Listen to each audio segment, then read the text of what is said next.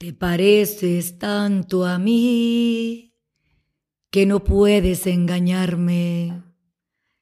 Te deseo que seas feliz, pero te voy a advertir que si vuelves otra vez, no respondo. ¿Crees que no me daba cuenta? Lo que pasa es que no quiero más problemas con tu amor. Oye, este, lo ensayaste muchísimo. Ay, me vale. Toda la vida la has ensayado. Eh, como que la canteaba cuando estaba chica, ¿no? Así no me acuerdo si soltera, yo creo que todavía cantaba esa. Y hace mucho que no la cantaba y a lo mejor tres años, me acuerdo que la canté una vez y antes de esa como diez años. No, pues excelente, Pony, como siempre, con toda la actitud. Eh, yo estoy seguro, Pony, de que tú eres una invitada ideal para Contraseña Podcast por dos cosas, porque sé que, eres fan de, nuestro concepto, pero sobre todo, Pony, porque yo estoy seguro que tenemos mucho que aprender de ti, porque siempre eh, lo, poco, lo mucho que he tenido la, la, oportunidad de conocerte, siempre me has demostrado, Pony, que, que no te importa tanto qué piensa la gente de ti o de lo que haces, sino que te importa más el ser feliz, te importa más el ser tú misma.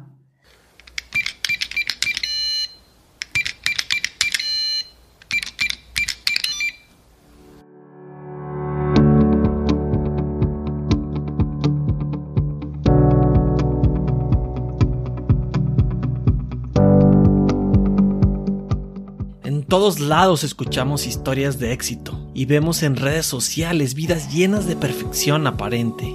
Y luego viene esa graciosa comparación contra nuestra realidad y contra nuestras peores deficiencias.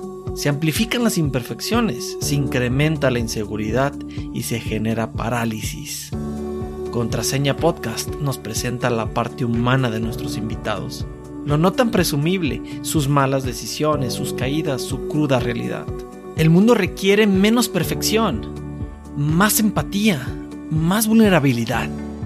La contraseña que abre infinidad de oportunidades incluye tanto nuestros dones como nuestras sombras.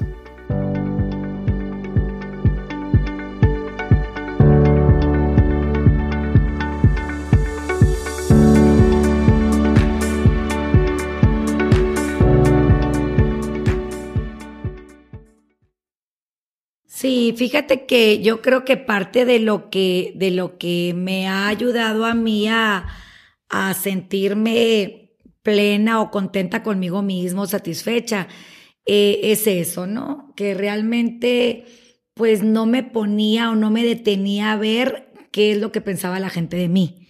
Y incluso, como te comentaba cuando íbamos a empezar el podcast, eh, tengo muchos proyectos y muchas ideas nuevas donde quisiera compartir las cosas que te detienen o te limitan para ser quien eres y cómo eres, aceptarte a ti misma y, entonces convertirte en esa persona que solamente quiere agradar o encajar en la sociedad.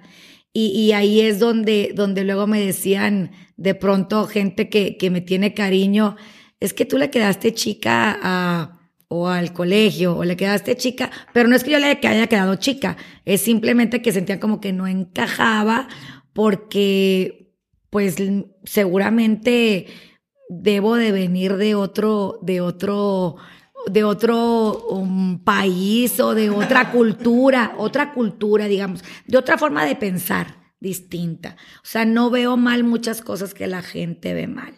Y, en ese, eh, etiquetarte o en esa presión social donde incluso eh, en algunos podcasts que yo quería hacer de mí misma, donde iba a compartir eh, parte de lo que he vivido y lo que me ha hecho crecer como persona, no como mujer o como hombre, como, como persona, almas abiertas, le digo yo, este, me, me, me encontré con eso, ¿no? Con que a veces... Eh, yo, por ejemplo, estudié en escuela de, monjas y, me decían, es que la gente o tus compañeras o hay personas que te voltean a ver o te siguen y sin tú darte cuenta eres un ejemplo para ellas. Entonces te tienes que portar bien y tienes que hacer las cosas bien, porque si no les estás dando un ejemplo. Entonces yo les decía, pues que no me vean. O sea, ¿por qué? Porque entonces ahí empezó esa... No, deja tú, empezó esa lucha como de, entonces quiere decir que no me la puedo pintear porque entonces estoy dando un mal ejemplo. O no puedo hacer algo que tu mamá o quien sea te decía que no estaba correcto porque así lo veía ella. O sea, como comer sucaritas en la mediodía. No debes de comer sucaritas porque tus, les estás poniendo el ejemplo a tus hermanos. Pues que, no me vean, ¿sabes? O sea, o entonces tenértelas que comer escondidas. O sea, al final entonces. Pero eso no te gustaba porque tú siempre has sido muy transparente. Pues porque, porque yo, no, yo no tenía problemas con la verdad, por así decir, ¿no? ¿Y esto te ha traído problemas con algunas personas, el ser así, el ser transparente, el no, el no caber en, en, cuadros? Pues no, no necesariamente, porque yo creo que la gente que no, no está de acuerdo o no le gusta, pues se aleja. Pues sí, no, no tengo yo que alejarla. Si a mí no me gusta cómo me está tratando a alguien, digo, eso no quiere decir que no peco a veces de imprudente, por así decir, y que eso pueda en algún momento, sin intención, lastimar a alguien o hacerla sentir incómoda cuando en mi cabeza libre no hubiera, aunque si me lo hubieran hecho a mí, no me hubiera sentido incómoda. Entonces ahí he tenido que aprender a mediar un poco, ¿no? Aunque, aunque personas cercanas sí me dicen que, sobre todo antes, ¿no? Era a lo mejor un poco más imprudente para lo que la sociedad espera o, no está acostumbrada a que le digas. Eh, nunca con el afán de, de yo sentirme que tengo la verdad absoluta, ni muchísimo menos, ¿no? Solamente externar lo que, lo que pienso, ¿no? Me acuerdo que alguna vez tu, tu mamá comentó algo de que había sido una hija que le costó un poquito trabajo por eso, ¿cierto? Sí, mi mamá, te debes de acordar muy bien, en mi cumpleaños número 50, este, tuvo a bien, porque ella también es así libre e imprudente a veces, y seguramente lo debo haber sacado de ella este tomó el micrófono y dijo, ay, cómo me costó trabajo aceptarte y, y, y, quererte tal como eras, ¿no? Porque, porque, pues yo tengo un divorcio y, y, a ella le costaba mucho trabajo porque ella es muy, muy religiosa, ¿no? Muy católica y, y entonces, pues fue un golpe, ¿verdad? Siempre para, como que el fracaso, lo ven como un fracaso y tal, aunque a veces pueda ser un, premio, ¿no? Eh, digo, no, no para mí, para cualquier persona. Y entonces ella decía eso, me costó trabajo porque entonces a la hora que, que me preguntaba cosas, llegó un momento que yo tuve que decir, bueno, mamá, ¿para qué estás lista? ¿Para la verdad o para la mentira? Porque yo no tengo problemas en decirte la verdad, ¿no? Pero, pero ellas que esperan siempre que seas la hija ideal, una mujer entera de valores, que serán sus valores, ¿no? No, no los tuyos. Y, y, pues al final me salí de mi casa a los 18 y ya nunca regresé. O sea, a los 15 me fui a estudiar un año, eh, encontré mi libertad, hice lo que se me daba la gana. Siempre me dejaron hacer casi siempre lo que se me daba la gana. Pero, pero incluso estando casada, mi, mi, mi ex esposo fue una persona que me dejó ser, ¿no? Bastante, bastante tiempo. Pero, pero bueno, al final es eso, ¿no? Lo que pasa. O sea, ¿para qué estamos listas las personas? Para la verdad o para la mentira. Esa, esa caída que te regaló la vida, que ya a lo mejor ya lo ves también así eh, hablando del divorcio, ¿será una de las caídas más fuertes que has pasado? Más que la caída fuerte, yo creo que eh, la, la etapa o la época donde tú estás sufriendo en una relación es la que te, es la, es la, es, esa dijéramos es la caída. ¿No? O sea, es una caída. Ya la decisión tomada. Esa ya más bien es una salida. Es, es una salida. De la caída. Qué, qué, bonito que lo veas así. Creo que sí, creo que Porque creo que eso sí puede ayudar a muchas personas que creen que el golpe es cuando decides dar un paso de costado, pero realmente, wow, lo que dices es la caída es todo este proceso en el que dejas de ser tú. Sí, creo que emocionalmente eh, y con tus expectativas es, es donde viene el trancazo, ¿no? ¿Por qué? Porque tú esperas como decimos, ¿no? Casarte para toda la vida, es lo que viste en tu casa, es lo que viste en la sociedad. En las películas de Disney. La casita, la familia perfecta. Y, y, tienes, eh, en mi caso, pues siete, tuve siete hijos, ¿no? Entonces, este, el, no querer que, que, se queden solos o que vivan esa, esa, eso que tú no viviste, ¿no? Y, y, y ahí es donde te cuesta trabajo la toma de decisiones. Al final, no puedes dar lo que no tienes y tienes que cuidarte primero a ti misma. Si tú no estás bien, tus hijos no van a estar bien. Eh, si la relación no está bien, los vas a afectar más de, de, lo que pudieran, yo creo, ¿no? Así considero estar solos, pero, pero ahora sí que depende, ¿no? Yo, yo aconsejé muchas veces o sugerí a muchas de mis amigas eh, antes de mi separación o después el que fuera la última alternativa que tuviera, ¿no? Que siempre lucháramos por, por dejar nuestro, nuestro, nuestro 100% por salvar una relación que no tendrías que salvar, ¿sabes? Entonces tendrías que nada más dejar fluir, ¿no?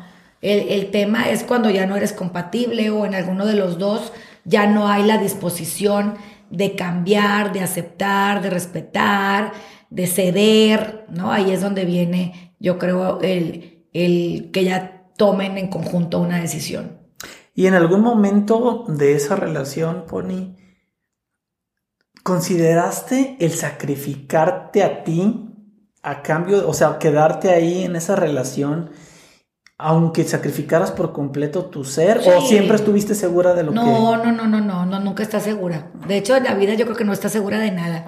Eh, así como ahorita en pandemia, la vida te va trayendo sorpresas y te va trayendo, si crees en las señales, mensajes, que yo creo que es más bien estar atenta a lo que, a lo que pides, ¿no?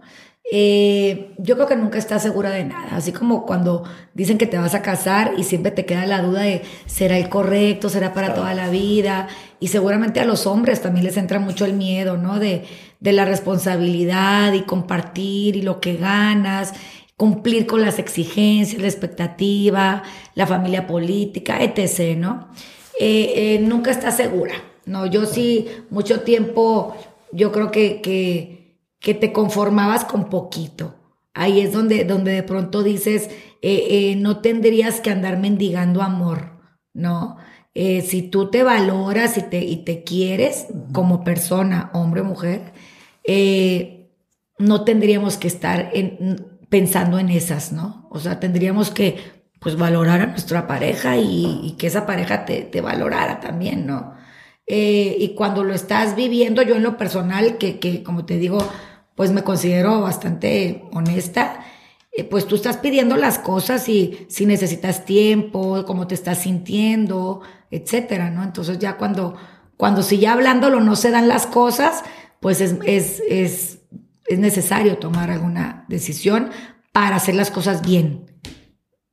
Y, lo importante cuando las cosas no resultan como las planeas, que por más allá de que, pues cualquier, no nos hagamos tontos, pues cualquier separación o divorcio eh, no es un resultado por el que entras cuando lo decides, ¿no? Pero al final de cuentas lo importante es qué aprendiste cuando algo no resulta como lo esperas. Porque si no, no tuvo ningún sentido, pues ese, ese Fíjate caída. Que, ¿Qué aprendiste? Ahí te va, mira, yo, yo ahí difiero un poquito, difiero un poquito de lo que estás diciendo, porque el hecho de que tú tengas una expectativa que no se cumpla, no te justifica a abandonar nada. Me explico, como cuando haces un negocio y, y, y tú esperabas algo y no se dio, ah, entonces cierro el negocio. Pues no, porque aparte pues las expectativas son diferentes y son distintas y somos dos personas.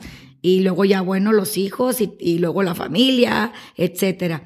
Entonces, yo más bien de, de, lo que decías ahorita, este, creo que pues las expectativas deben de acomodarse y ponerse en la mesa para llegar a acuerdos. No, yo lo veo todo como un contrato, ¿no? A mí, a mí se me hacía pues como se me hace, yo, mi forma de pensar, veo la vida fácil, ¿no? Aunque tenga sus dificultades. Y, y ahí es donde yo decía, pues ¿cómo no te vas a poder llevar bien con alguien? O sea, Que, o sea, ¿Qué de difícil ¿Qué, puede qué tan difícil puede ser aceptar a alguien tal y como es, ¿no? Entonces, el, el tema yo más bien creo cuando tú ya te sientes dañada o ya no tienes control sobre tus emociones, lo que llamáramos una codependencia o, o- o ya que dependa tu estado de ánimo, tu salud física o, o mental eh, por, por una situación de angustia o de estrés que te esté propiciando el estar en un lugar donde no estás, no te sientes cómoda. No es, no siento que es culpa de nadie, ¿no? Siempre eh, con la responsabilidad de que se llega donde está por, por, por las dos personas involucradas o más. ¿Qué tan, ¿Qué tan largo fue el proceso entre que te diste cuenta que no estaban bien las cosas a que definitivamente tuvieron la separación? Pues digo, hablando de mí en lo personal, eh, porque no, no, cada quien tendrá diferentes, ¿no? Yo creo que es muy difícil de, de decidir cuánto tiempo. O sea, porque si tu, tu mente y tu atención está puesta en educar y sacar a tus hijos adelante, pues no te estás dando cuenta de lo otro que está pasando, ¿no? Más bien puedes exigir un poquito más de tiempo. La mayoría de las mujeres, eh, y lo, he visto en diferentes cursos o, o ayudas que, que uno busca, ¿no? Como, como salidas para sentirte bien, llámese todo. Constelaciones, mm, videntes, lo que sé, libros, eh, seminarios de autoayuda, autoconocimiento, sanando a tu, a tu niño interior, lo que sea que te haga crecer como persona.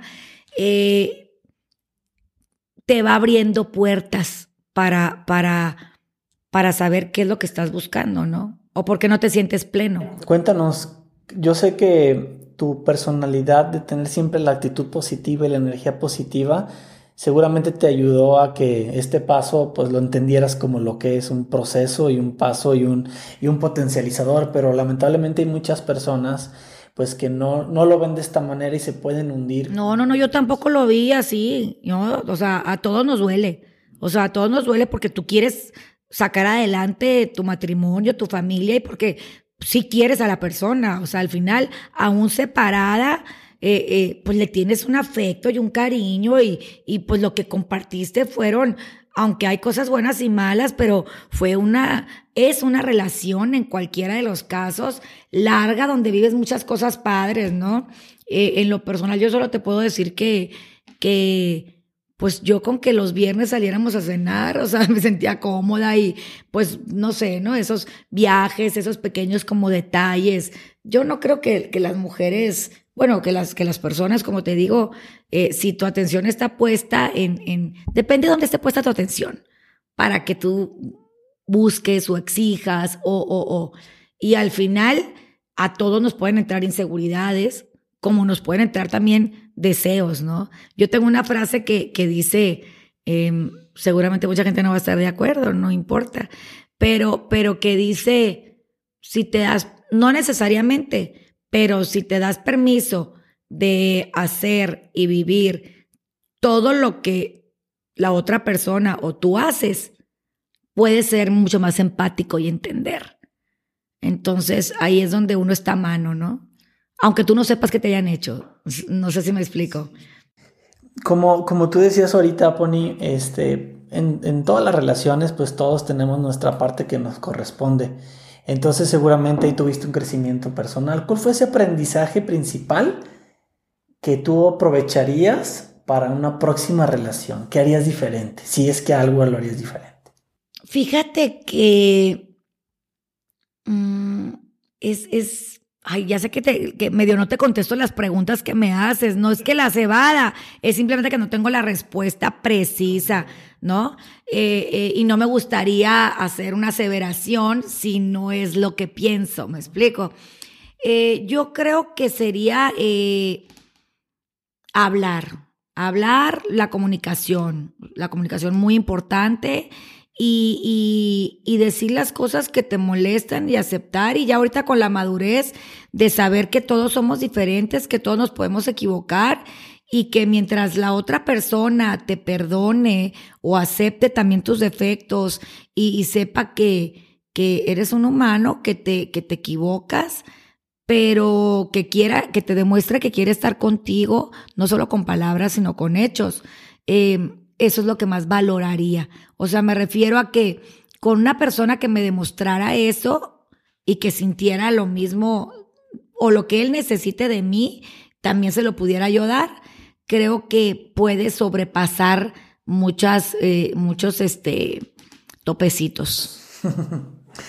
y, adicionalmente a, a, esa circunstancia que viviste, que por cierto, chicos, eh, no, fue una, no fue un error de edición, si escucharon bien, siete hijos, lo dijo muy rápido Pony, pero, pero no, no escucharon mal. Eh, ha sido, me imagino, un camino largo con tener, porque en estos tiempos pues es difícil que encontrar personas que, que tengan esa cantidad de hijos. Eso imagino que también habrá tenido sus retos particulares. Obviamente no se trata de decir si, si está bien o si está mal, de juzgar o no, pero todo tiene sus, sus pros y sus contras, ¿no? ¿Tú cuáles serían esos pros y contras principales?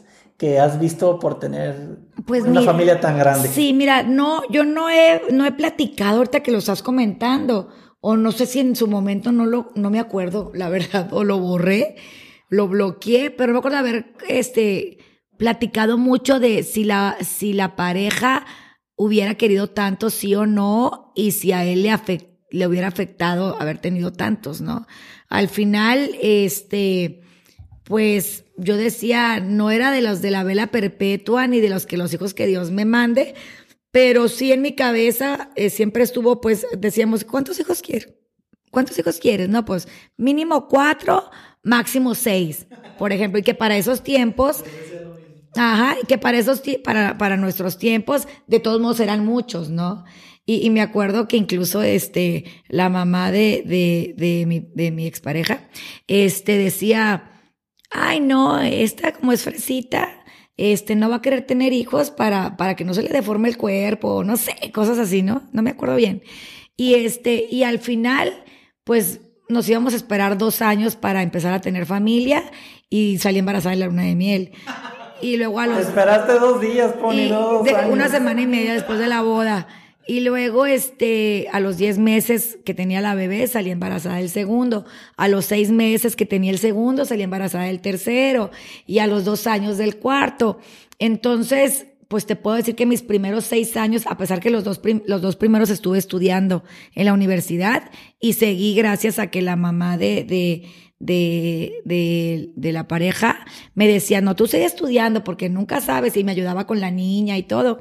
Este, eh, pues sí viví seis años embarazada. O sea, cuatro embarazos más lo que duras lactando, más, más, más. Pero eso no me impedía divertirme con, con la pareja ni nada. Entonces, también creo que depende de lo, de lo aprensiva que, que seas, de lo, de lo, de cómo, de cómo seas, ¿no? Para, para sentir que eso pueda estorbarte o no. Yo sentía que era lo que me tocaba vivir y era lo normal, ¿no? Entonces no quiere decir que no te cansabas, no quiere decir muchas cosas y, y mi mamá siempre dijo, ¿no? Que los hijos son un escalón al cielo. Entonces yo decía, ah, bueno, a lo mejor eh, esta es mi misión porque a lo mejor me tocaba eso, ¿no? De estarlos teniendo. Y cuando entiendes que los hijos son prestados y que vienen aquí por alguna misión en especial, sabes que tú eres un instrumento, ellos van a volar y están aquí también porque seguramente estarán para ayudar y enseñarle a otras personas muchas otras cosas, ¿no? Entonces, pues no te, mm, sí te, sí te quita tiempo, sí te quita energía. Este, siempre, la verdad, estuve en una posición muy cómoda donde tuve personas que me apoyaran y me ayudaran en el cuidado de los niños. Eh, seguramente también fue criticada por eso, ¿no? Porque decían, ay, claro, pues como tiene una muchacha o como tiene quien se los cuide, por eso tiene tanto. Sí, la gente siempre está viendo como que el punto negro, ¿no? Entonces, este, pues a cada quien le toca vivir lo que le toca. Yo encantada de ser ese instrumento y prestar mi cuerpo. Amo a mis chiquillos. Este, el séptimo no se me logró, lo perdí embarazada, pero fue uno de los aprendizajes más grandes que tuve y por eso lo, lo reconozco, lo cuento y le doy un lugar en el espacio, ¿no? ¿Por qué? A ver, cuéntanos cuál fue ese aprendizaje. Sí, pues mira, como a mí me había ido tan bien en todos mis embarazos, nunca, ni siquiera por mi cabeza pasó que pudiera perder un bebé. Creías como súper poderoso. No, pues era mi misión Entonces, pues mi cuerpo estaba para eso, ¿no? De hecho, está diseñado y, y estoy perfecta e, en, ese aspecto, ¿no? Eh, pero eh, el hecho de, de, no estar ya bien con mi pareja y no haber sabido que estaba embarazada y cuando me enteré del, del embarazo fue cuando empecé a tener sangrado. Entonces, pues ahí te viene eso, ese a veces pequeña culpa o remordimiento de decir, pues será que a lo mejor no, no deseaba o, o si ya me estaba separando o tal, y te viene ese aprendizaje donde yo siempre digo que las mamás, o sea, las mujeres ahí sí, eh, lo vivimos de una manera muy diferente a los hombres. Por más que el hombre tenga la ilusión y desee fervientemente tener un, un, un bebé y ese bebé en el camino se pierda por, por situaciones ajenas a nosotros, eh, seguramente ha de ser una desilusión muy, muy grande.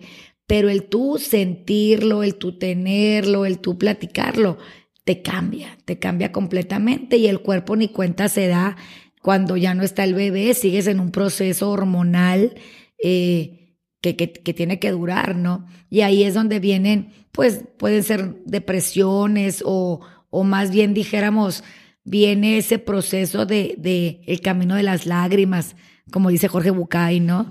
Eh, eh, el proceso de, de, trabajar las pérdidas, ¿no?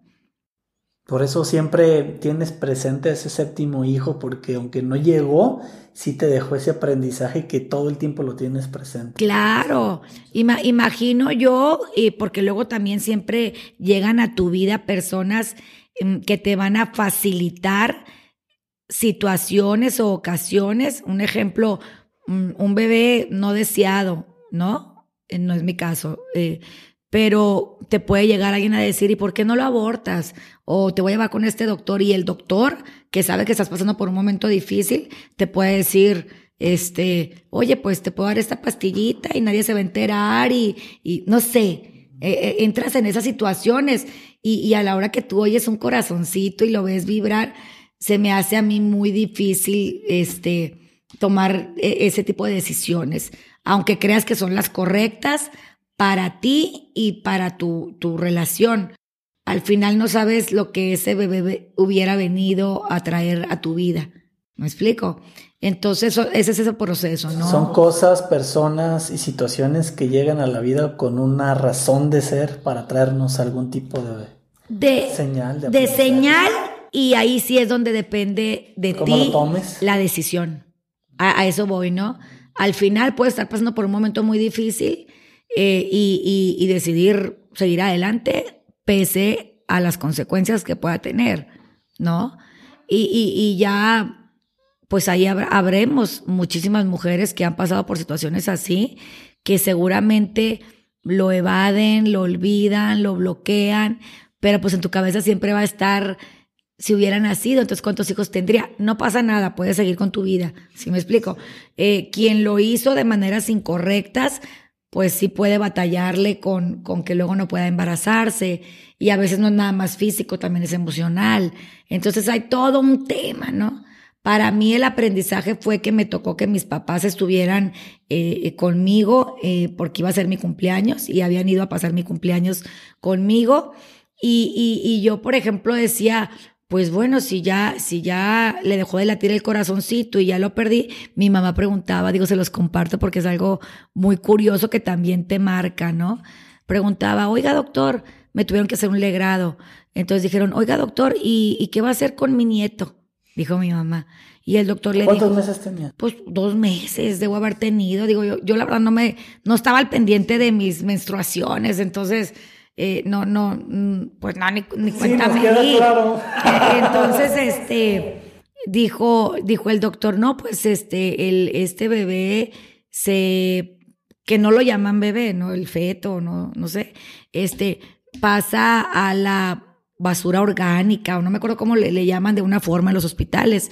Entonces mi mamá dijo, ¿cómo cree que va a tirar a mi bebé a la basura? Dijo, a mí me lo da.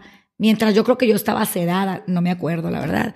Y el caso es que nos los dieron en un frasquito con formol y ahí nos dieron este, el embrión, por así decir. Y entonces mi mamá me decía, ¿y qué vas a hacer con él? Y yo le decía, pues estábamos en la playa, y yo decía, pues lo voy a aventar al mar. este, pues porque ahí quiero que esté y es un lugar donde yo he pasado momentos muy bonitos de mi vida, en Puerto Vallarta, y entonces dije, pues sí, lo voy a aventar al mar, y luego, pero cuando yo esté lista, le dije, y entonces para despedirme y procesar, ¿no? Todo lo que estaba pasando eh, eh, en tan, tan rápido. Y entonces mi mamá luego al día siguiente dijo, ay, mijita, es que no puedo dormir porque nomás de pensar que vas a aventar al bebé al mar, se lo van a comer. No sabe nada. las tortugas o las ballenas o los animales y total que lo enterré, ¿no? Y, lo enterré en donde terminan las olas, en una parte específica. Y, y yo vivía en un departamento, o sea, yo tenía un departamento en una torre, pero esa daba a una casa. Y yo siempre pensaba, ay, ojalá algún día yo pudiera tener esa casa y que, y que la de enseguida era de un compadre aparte. Entonces yo decía que pudiera tener esa casa porque pues ahí está enterrado mi bebé, ¿no? Y por qué no, a los dos, tres años, uno de los mejores amigos de, de él, pues compra o no sé bien, la verdad, entre varios se hacen de la casa y me toca ahora ir a pasar ahí las vacaciones. ¿Le pusiste nombre a... Al bebé, sí, Luis Carlos. Luis Carlos. Sí. Y como ya estaba formadito, aunque tenía tan poquito de embarazo, pues dicen que los bebés hombres se, forman, el, sexo masculino se forma antes, entonces pues yo le puse Luis Carlos. Y, para mí es Luis Carlos o Luis Carla, no importa. Luisita. Oye, Pony, y aunado a todo el tema familiar que pues como podemos escuchar y, y, ver claramente ha absorbido parte importante de tu vida, al menos todos esos años siempre ha sido muy activa y muy eh, con muchas ganas de emprender y de hacer negocios y de obtener ingresos por ti. ¿Alguna de esas veces eh, tuviste alguna caída de un negocio, un emprendimiento que hayas hecho que no te haya funcionado como lo esperabas?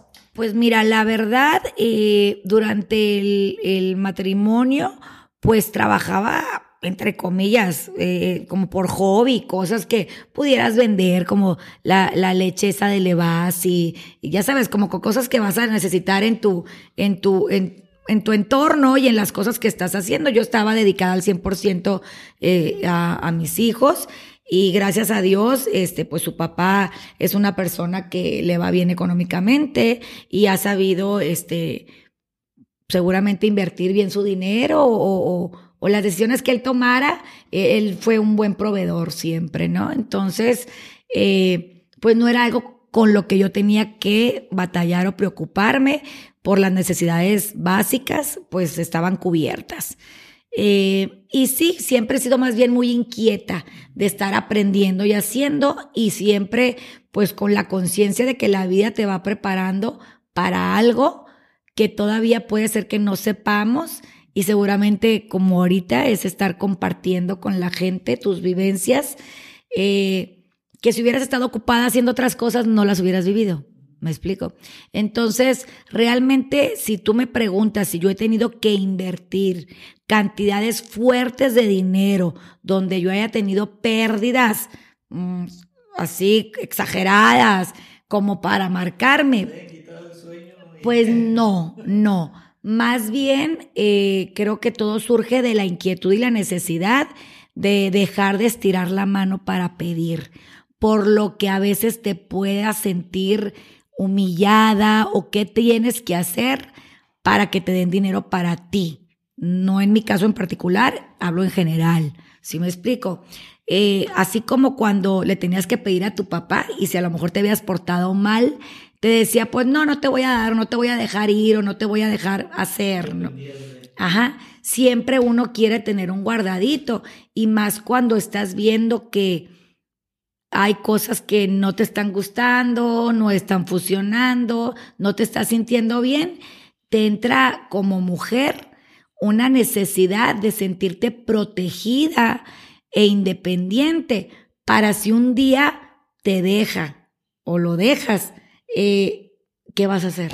Entonces te entra una incertidumbre y ahí esas inseguridades son las que luego hacen perder la confianza en ti misma y en la otra persona también. Este tema que acabas de tocar, Pony, yo siento que pasa en el 90-95% de los de las esposas que no tienen un un trabajo tal cual. Permíteme corregirte, yo creo que en el, el 100%. bueno, yo dije 95, por, pero, pero coincido contigo y, y, es un tema que muy pocas veces se, se habla, o sea, se toca abiertamente porque no sé si sea un tabú o si a las mujeres les dé eh, les dé miedo de hablar de ese tema y lo tienen como un secreto a voces. ¿Entre ustedes lo hablan mucho? Sí, no, yo creo que es más bien dependiendo de tu relación. Ya las cosas han cambiado muchísimo.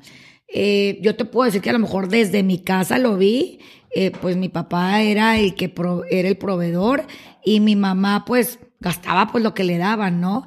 Y le daban para, para, para comprarnos ropa o para llevarnos de viaje o lo que sea pero yo nunca vi que mi mamá estuviera bollante, ¿no? Entonces ya desde ahí era un tema de mamá y, o sea, ¿por qué? O sea, cómprate lo que tú quieras, ¿no? O así.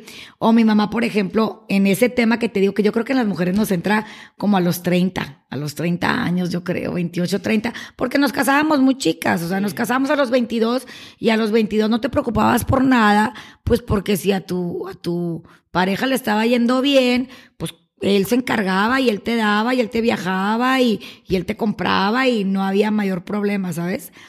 Eh, ahora que ya las niñas se casan a los 28, 30, pues ya trabajan, ya esto los dos ponen, es otra dinámica completamente distinta. Pero yo creo que tú, yo en lo particular, a lo mejor a mí me habrá entrado así como digo, como a los 30, y mi mamá a lo mejor ya tenía 50, y, y pues no tenía nada a su nombre. Entonces, cualquier vagancia de mi papá, o ya dice que mi mamá, pues no tienen una casa, o si alguna vez tuvo algún arranque o un pleito, me acuerdo que, que este, digo que eso no lo debía de platicar, lo debe platicar ella, ¿no? Pero que decía, pues voy a tener que hablar con los padrinos para que se encarguen de mis hijos, ¿no? Porque ella sabía como que se iba con una mano adelante y una atrás, y es algo en lo que no comparto, no estoy de acuerdo. Eh, no te voy a decir que me molesta de quitarme la paz, no, pero es un tema que creo que sí las mujeres tenemos que tener muy en cuenta siempre. Eh, tengo a alguien cercano, un hermano que dice, bueno, que como no trabajas, te voy a depositar un sueldo. Y alguna vez yo lo hablé así con, con, con la pareja, ¿no? De que, ok, pues si no trabajo, aunque sea un sueldo de 15 mil pesos para ahorrarlo que no sea que yo tenga que estar agarrando o ahorrando de tu mesada o de tu quincena o de tu semana o como lo manejen. Eh, porque no, ya ahorita sí, pero antes no todos los hombres abiertamente te decían lo que tenían en sus cuentas o tenían las cuentas mancomunadas o pues porque ellos necesitaban más dinero por el trabajo, ¿no? ¿Qué le recomendarías tú, desde tu forma de ver la, la vida y las cosas, a esas mujeres que han dedicado los últimos años a educar a sus hijos y que, se han desconectado un poquito del mundo productivo y tienen esa cosquillita de hacer algo, pero a lo mejor se sienten desconfiadas porque han estado desconectadas, pero sienten esa, esa necesidad y, esa, y a veces este, esa inquietud. Es una preocupación